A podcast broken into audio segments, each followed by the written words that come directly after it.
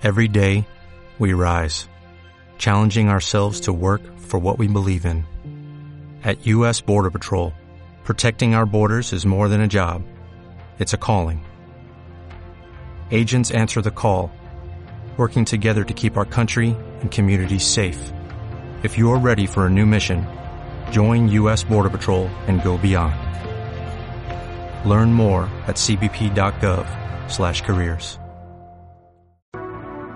Especial fin de semana.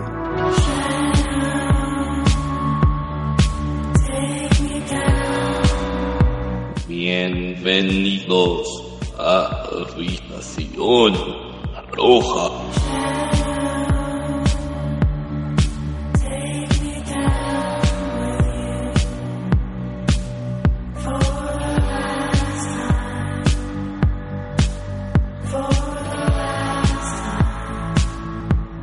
Sean bienvenidos habitantes de Twin Peaks, ya sea de forma imaginaria, real o simbólica, porque a partir de ahora todo esto confluye en un mismo universo.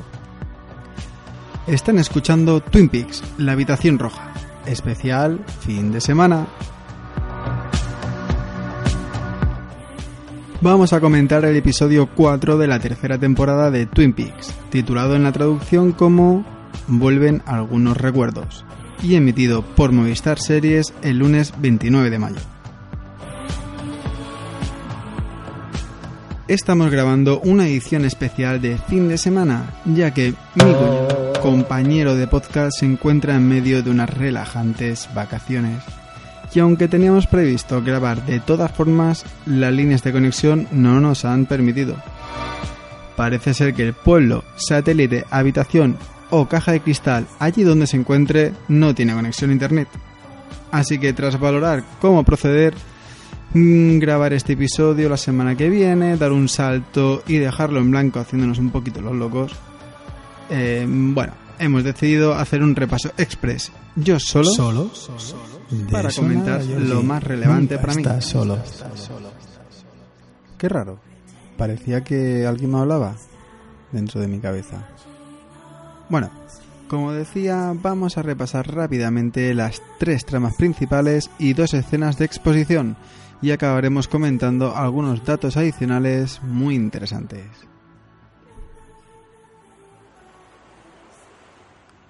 Muy bien, pues me encuentro en mi estudio de fin de semana, que es mi terraza, aquí bien relajado, con una cervecita bien fresquita. Un poquito de calor, ¿eh? Así que bueno, la verdad que va a ser una edición especial fin de semana que para mí, si me acostumbro, quizás... Bueno, en. Vale, comencemos. Vamos por el primer punto. Nos encontramos en Las Vegas, en el casino Silver Mustang. El señor Jackpot, le podríamos decir, nuestro nuevo Cooper alerado, nuestro Cooper Rajoy, reventando las máquinas, aparece un amigo que lo confunde con Daggy.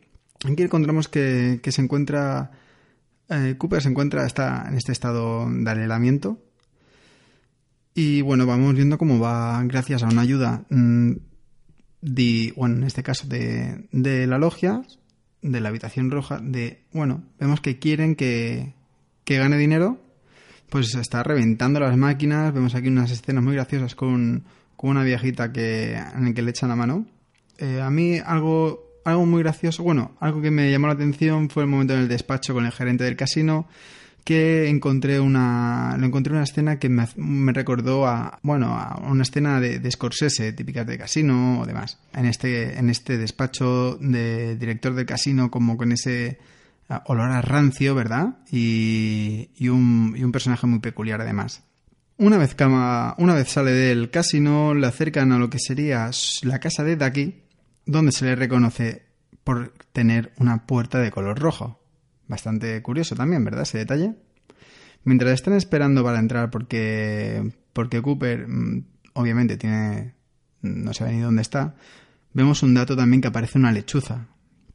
Por primera vez volvemos a ver una lechuza, sabiendo ya que nos habían comentado que las lechuzas no son lo que parecen.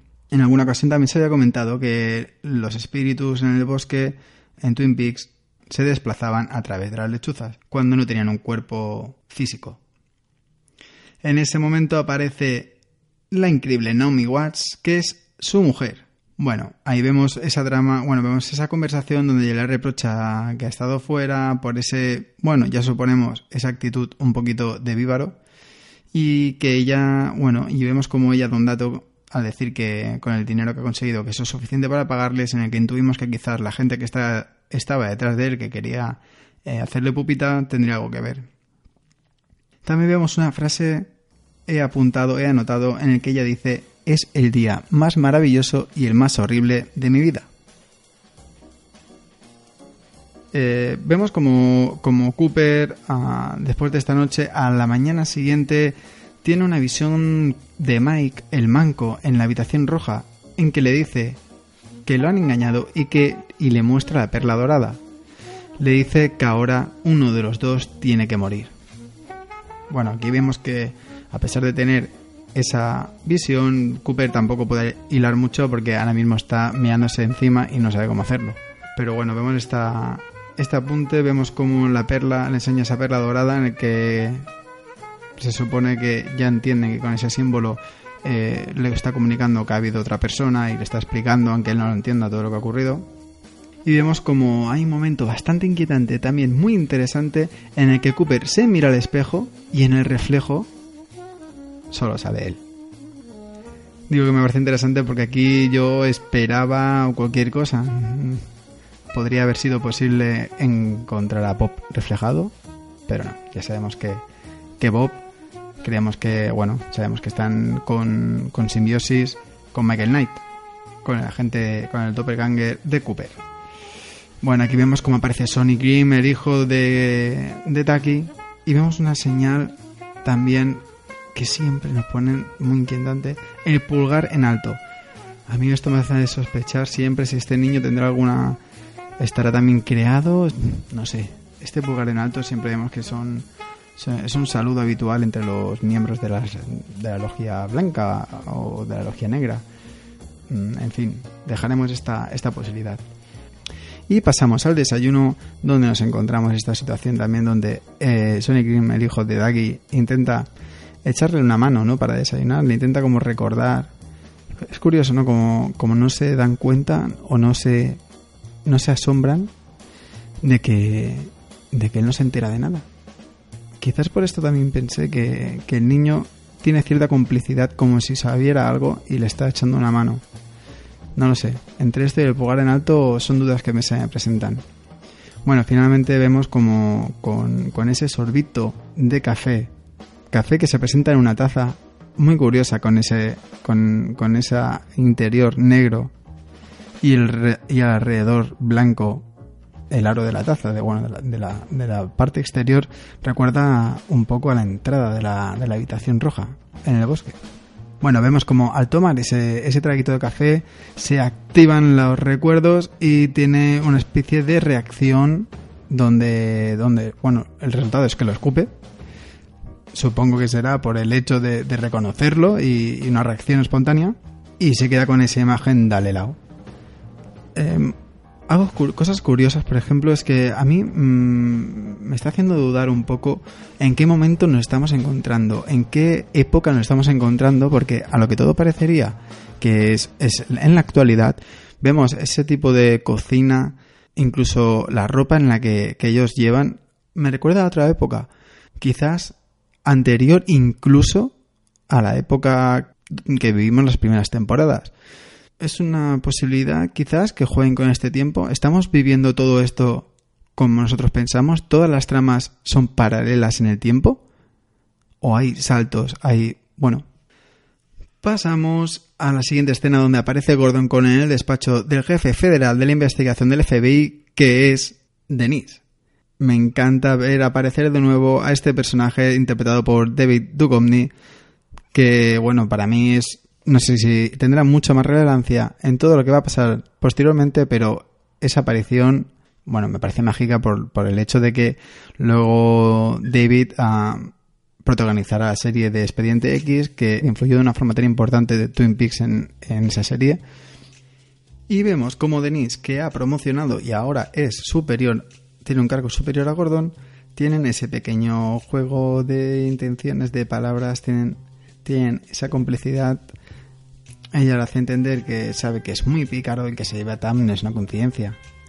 Creo que no deja de ser una escena que todos estábamos esperando que, nos, y que teníamos ganas de ver, este reencuentro. Y viajamos hasta Twin Peaks, a la comisaría, donde nos encontramos a Lucy con una especie de. con, unas dudas. unas dudas increíbles con el termostato. Vemos que le ha pasado factura estos 25 años al lado de Andy porque tenemos que decir que. que vamos. Que Lucy no está muy lúcida. Bueno, aparece el sheriff que es Robert Foster y le da, le da un chungo a Lucy porque vamos, vemos cómo está hablando con él por teléfono y ella, pues como nos dice Andy, no entiende eh, cómo funcionan los móviles y, y, vamos, no le gustan. Algo que también, bueno, tiene, tiene cierto choque con algunas situaciones donde vemos que Lucy ya había, ya había utilizado un teléfono móvil, aunque sea para llamar a uno, pero bueno. Entonces nos adentramos y le encontramos lo que es la nueva comisaría de Twin Peaks. Vemos muchos más agentes, han modernizado. Y entre estos agentes, esta especie de laboratorio mucho más moderno, nos encontramos a Bobby. Bobby que ahora es agente de policía. Y bueno, y vemos cómo parece ser que él está al cargo de unas investigaciones sobre drogas, drogas de diseño chinas, comentan en una conversación con, con el sheriff Frank y parece que él está a cargo de estas, de estas pistas. Puede ser que más adelante esta, esta trama de, de, de, las drogas en el pueblo, vemos como dicen que ha muerto un chico por sobredosis y que no era el primero, estiren un poco más de esta trama y nos lleven a algo más. Bueno, a partir de aquí vemos cómo se reúnen con el agente Hawk, que le está en la sala con todas las pistas y toda la documentación que ha reunido relacionadas con el caso de Cooper. Y aquí vemos como, bueno, mmm, hay aquí un personaje que se llama Chad, otro agente, vemos cómo es un listillo y cómo vacila un poco a, a los personajes que ya conocemos. Insisto, como parece que está haciendo parodia de los antiguos personajes, burlándose él mismo de su, de su personalidad y llevándolos a un extremo.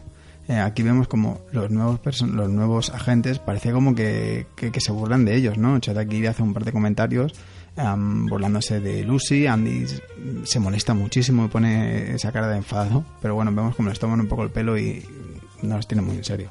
Y, y también vemos una reacción muy, uh, muy curiosa donde Bobby, bueno, curiosa por la forma que, en que reacciona Bobby cuando ve la foto de Laura y se pone a llorar como un niño pequeño, no puede evitarlo. En este momento, Bobby da un dato que hay que tener muy en cuenta, que es que explica que antes de desaparecer Cooper fue a ver a su padre. Recordemos que su padre es el mayor Briggs. Y al día siguiente el mayor murió en un incendio. Se nos olvidó comentar en la, en la review del episodio 3 un dato muy importante que es que cuando Cooper sube al satélite, o a esta especie de satélite en la habitación púrpura, donde nuestra amiga la chinita con los ojos cerrados sale despedida, nos encontramos la cabeza, se ha llegado por consenso a decir que era la cabeza de mayor, donde le, le, le donde dice la rosa azul. Esa rosa azul que ya sabemos que representan todos esos casos paranormales que se estudian y que, bueno, y que lleva el equipo de Gordon. En ese momento aparece un personaje estrella que es Wally, el hijo de Lucy y Andy. Bueno, Wally nos aclara que el sheriff Frank es el hermano de, de Harry, del sheriff Harry S. Truman. Y bueno, y aquí nos encontramos un personaje que tampoco vamos a indagar, no vamos a hablar mucho más, porque sería ponerse a meterle caña y hostias por todos lados, porque es que es inaguantable este tío lo pedante que es. Eh, Wally es un motero melancólico, a mí me recordó mucho la estética de los moteros de los años 50 y por ese mismo motivo eh, investigué un poquito y me di cuenta que sí, que tenía la, está caracterizado como Marlon Blandon en la película de Salvaje. Aquí vemos que es un motero, bueno, tiene 23 o 24, bueno, tiene 24 años y parece que está de vuelta de todo. Se ha cruzado Estados Unidos 18 veces.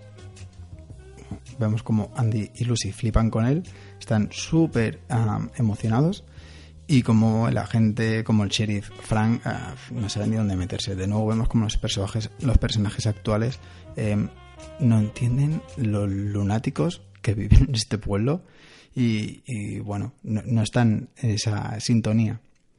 Además, eh, yo creo que aquí también hay cierta intención de Lynch para en bueno, en respuesta a lo que siempre se ha dicho de que mm, James era un motero flojito, pues decir, si queréis un motero flojito y melancólico, si os metíais con eso, pues tomar dos tazas. Esto es un motero melancólico de los años 50. Y pasamos de comisaría a comisaría o laboratorio en Dakota, donde la forense que estudia el caso de la muerte de Ruth Van encuentra una coincidencia con el cuerpo sin cabeza, pero la información está bloqueada por los militares, por lo que alguna teoría que decía que el cuerpo podía tratarse de Mayor Briggs la deja como una posibilidad. Y pasamos al aeropuerto de Dakota, donde vemos llegar a los agentes Tammy, Albert y Gordon. Aquí vemos como una primera escena bastante curiosa en la que están viajando en coche, curiosa por la, por la forma en la que está grabada, mm, por la forma en que recoge esas imágenes del exterior, está grabado como, como antes se, grababan estas, estas tomas. Y yo insisto que quizás aquí nos está dando algún dato de que esto está pasando, esto es anterior a lo que nosotros creemos. Esto es, bueno, son ideas en las que yo, como antes comentaba, con, con el atrecho, con la ropa, con la cocina que nos encontramos en la casa de Daki, pues aquí también parece que con estos datos, con estos datos de grabación quizás no está señalando de que esto es anterior a lo que nosotros creemos. Llegan a la cárcel y interrogan a Michael Knight, que se encuentra en, detrás de un cristal y vemos como a la hora de interrogarle le van haciendo preguntas, Gordon está intentando tener una conversación con él y Michael Knight que aparece aparentemente eh, parece que, intenta que es consciente de que este momento se podría, podría haber llegado y que se ha preparado para ello y intenta seguir un poco el digamos que intenta seguir un poco el juego intenta seguir el rollo. Pero mm, si vemos la versión original parece que, él habla de una forma muy forzada. Parece que se está forzando para, para poder hablar bien. Y, y eso lo nota Gordon Incluso eh, hay comentarios, bueno, posteriormente hemos visto como, como compañeros, como en diferentes foros y, en demás lugares, hay, alguna palabra que, que a parecer eh, se confunde, la dice mm, al revés, luego lo rectifica y lo dice al derecho. Bueno, vemos como, como realmente sí que está forzándose y parece que hay algún momento que se escapa. Vemos como, como dice que está trabajando con el agente Phil Jeffries, algo que nos vuelve a abrir todas estas puertas de las líneas temporales, y dice que ha dejado un mensaje para que Phillips sepa que no hay peligro. Bueno, aquí, bueno, como decíamos, está, está, está hablando de, la agente Philip Jeffries, el cual ya comentábamos que podría ser esa comunicación que tenía a, través del, de, en la habitación del hotel. Cuando salen de, la, de este interrogatorio tenemos una charla entre Albert y Gordon. Albert le dice que tiene que contarle algo porque él habilitó a Phillips para que diera a Cooper cierta información, información que necesitaba Cooper porque se encontraba en apuros. Aquí lo que que, tendríamos que analizar es que esa información que Albert habilitó a Phil, a Phil Jeffries para que diera a Cooper debería ser o muy poco después de que sufriera el encuentro con Bob, al final lo que nosotros, para nosotros es la segunda temporada, o esto ocurrió antes de que Cooper llegara a Twin Peaks. Porque obviamente después sabemos que ha desaparecido durante 25 años y ellos no sabían dónde estaban, por lo que no tiene ningún sentido que, dijera que, que, le había habilitado a Phil para dar esa información, porque Phil ya había desaparecido antes y Cooper se encontraba fuera de. también se encontraba en paradero desconocido, por lo que si hubiera tenido alguna noticia de que Cooper seguía vivo o estaba en algún sitio, él lo habría comunicado. Yo creo que intuimos aquí que, que Albert cuando habilitó esta información fue mucho antes de todo lo que nosotros hemos visto. Por lo que de nuevo creo que están jugando con las líneas temporales y no me extrañaría que nos podíamos encontrar con diferentes, con que hay tramas que están ocurriendo diferentes, en diferentes épocas. Bueno, para continuar con esta información que Albert comenta que habilitó a Phil para dar a Cooper, sabemos que la información en sí era el hombre que tenían en Colombia. Y ese hombre, una semana después, fue asesinado. ¿Qué hacía ese hombre? No lo sabemos. Podría estar investigando casos relacionados con la Rosa Azul, igual que ellos dos. Aquí vemos como, Gordon dice que sospecha de este Cooper que acaban de interrogar porque no le recibió como debía. Aquí, aunque muchos han comentado que quizás era por esa forma tan irregular de hablar forzada con palabras bueno, se le escapa alguna palabra al revés y demás. Yo creo que en este caso Gordon lo que está diciendo es que ellos deben tener como un tipo de código cuando desaparecen por mucho tiempo para poder confirmar que, que son ellos que están bien y que no hay ningún problema. Me imagino que ese código, que debe ser algo interno, no, no lo sabe, evidentemente no lo sabe eh, Michael Knight y por ese motivo él sospecha. Para acabar con, este, con, esto, con esta charla vemos como deciden, vemos como dicen que necesitan que pase a echarle un vistazo. Le preguntan si sabe dónde está Gordon a Albert y Albert le contesta que no sabe dónde vive, pero sabe dónde bebe. Bueno, aquí vemos en el, momento de la conversación, vemos que están hablando de una mujer, de una mujer que conoce muy bien a Cooper, que la necesitan para que vea a Cooper y analice cómo está, si qué es lo que está pasando. Y aquí es donde se ha abierto la caja de Pandora y todo el mundo está especulando como locos. Aquí los, los que los que son más románticos quieren que ella sea Dayan. Que esa mujer sea Dayan y que y, para colmo que sea Dayan interpretada por Laura Dern. Bueno, ojalá fuera así, aunque yo dudo, dudo un poco de esta posibilidad. Tengo mis dudas en que este personaje en el que, del que están hablando se trate de Dayan, aunque me encantaría, pero por dudo que Lynch, que no es muy dado a cerrar ciertos temas, eh, nos, nos dé este regalo tan gratuito. Y, bueno, también hay otras teorías que hablan de que esta mujer, por lo de por, lo de beber, eh, se trate de Sarah Palmer, pero no sé si tiene tantos conocimientos de Cooper como para poder saber si, si, se trata de él o qué es lo que le ocurre. Pero bueno, sí que sabemos que tiene muchos conocimientos sobre visiones y sobre otros, otros campos. Bueno, a partir de aquí pasamos al Rock House de nuevo con otro final musical y nos despedimos de este cuarto episodio. Muy bien, antes de acabar quería retomar una escena delante del episodio, del tercer episodio, la escena de la habitación púrpura, porque la he vuelto a repasar y me parece increíble. Con mucha más atención he vuelto a, a verla, me he dado cuenta de muchísimos más matices de realmente la genialidad gráfica la que estamos viendo. Es puro arte, es un cuadro en movimiento. Me ha encantado cómo todos los elementos estaban influyendo de una forma mm, especial para hacernos sentir ese sitio tan raro, tan es tan loco, ese sitio tan onírico con, y crearnos tanta, tanto misterio, tantas dudas. Y a la vez quería compartir y retomar esto porque he encontrado varias noticias muy interesantes donde, bueno, nos explican un poco el sentido de esta habitación y, bueno, teorías que realmente quiero que eches un vistazo, eh, donde se ha descubierto una relación, bueno, han descubierto una, alguna relación entre las escenas de la caja de cristal y esta habitación púrpura. Se ha hecho un montaje con las escenas coincidiendo en el timing y vemos como hay ciertas, ciertos momentos en los que ah, aparentemente mm, demuestran conexión. Sonidos y golpes que están relacionados con lo que está pasando en la caja de cristal, en el mismo momento que se están produciendo en la habitación morada.